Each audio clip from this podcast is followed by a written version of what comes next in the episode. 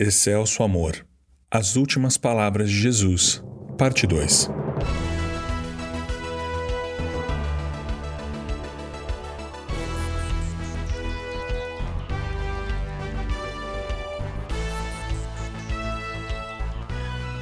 No episódio anterior, iniciamos nossa conversa sobre as últimas palavras de Jesus na cruz.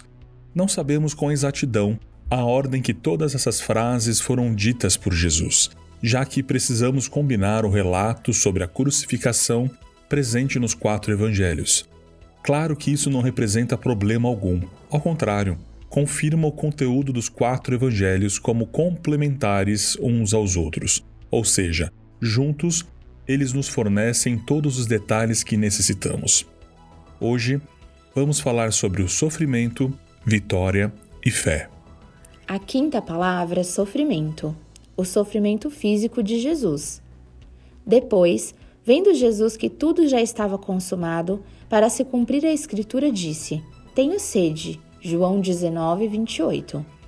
Além de ser uma declaração explícita de sua humanidade, ou seja, como qualquer homem, Jesus também sentia sede. Essa frase também mostra um cumprimento escatológico, apontando para a soberania como Senhor de toda a história, onde cada detalhe das Escrituras é cumprido de acordo com os seus propósitos eternos. No Salmo 69, um salmo messiânico, lemos: Deram-me fel por mantimento, e na minha sede me deram a beber vinagre. Salmo 69, 21.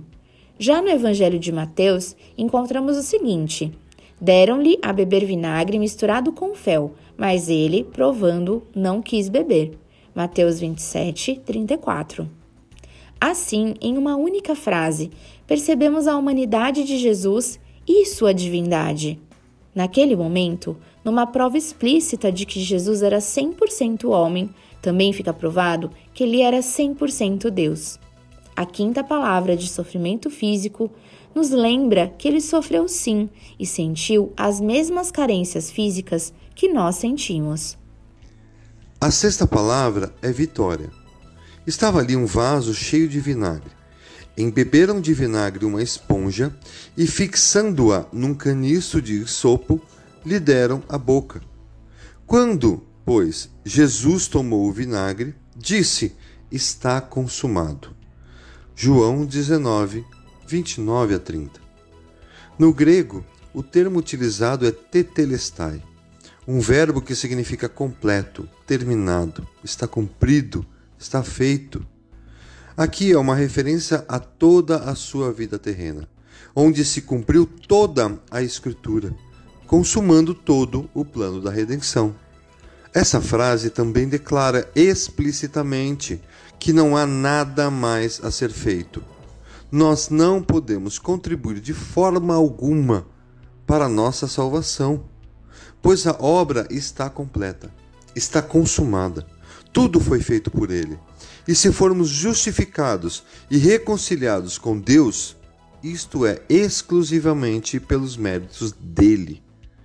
Embora Jesus agonizou por pelo menos seis horas no processo de tortura, chamada de crucificação, ele nunca esqueceu seu propósito. Ele nos lembra, com esta palavra vitoriosa, de que a sua missão foi cumprida. Ele aguentou até o fim. Agora temos a palavra de vitória. A sétima e última palavra é fé. Então Jesus clamou em alta voz: Pai, nas tuas mãos entrego o meu espírito. E dito isto, expirou. Lucas 23, 46. Nessa frase, Jesus também faz referência ao cumprimento das Escrituras, citando o Salmo 31. Nas tuas mãos encomendo o meu espírito. Tu me redimiste, Senhor Deus da verdade. Salmo 31, 5. Essa frase expressa que Deus havia recebido o sacrifício de Jesus, a expiação por nossos pecados. E após a sua morte, ele estaria no céu juntamente com o Pai. Da mesma forma com que o Pai o recebeu após a sua morte na cruz, por causa do sacrifício de seu filho, ele também recebe o espírito de todos aqueles que são seus.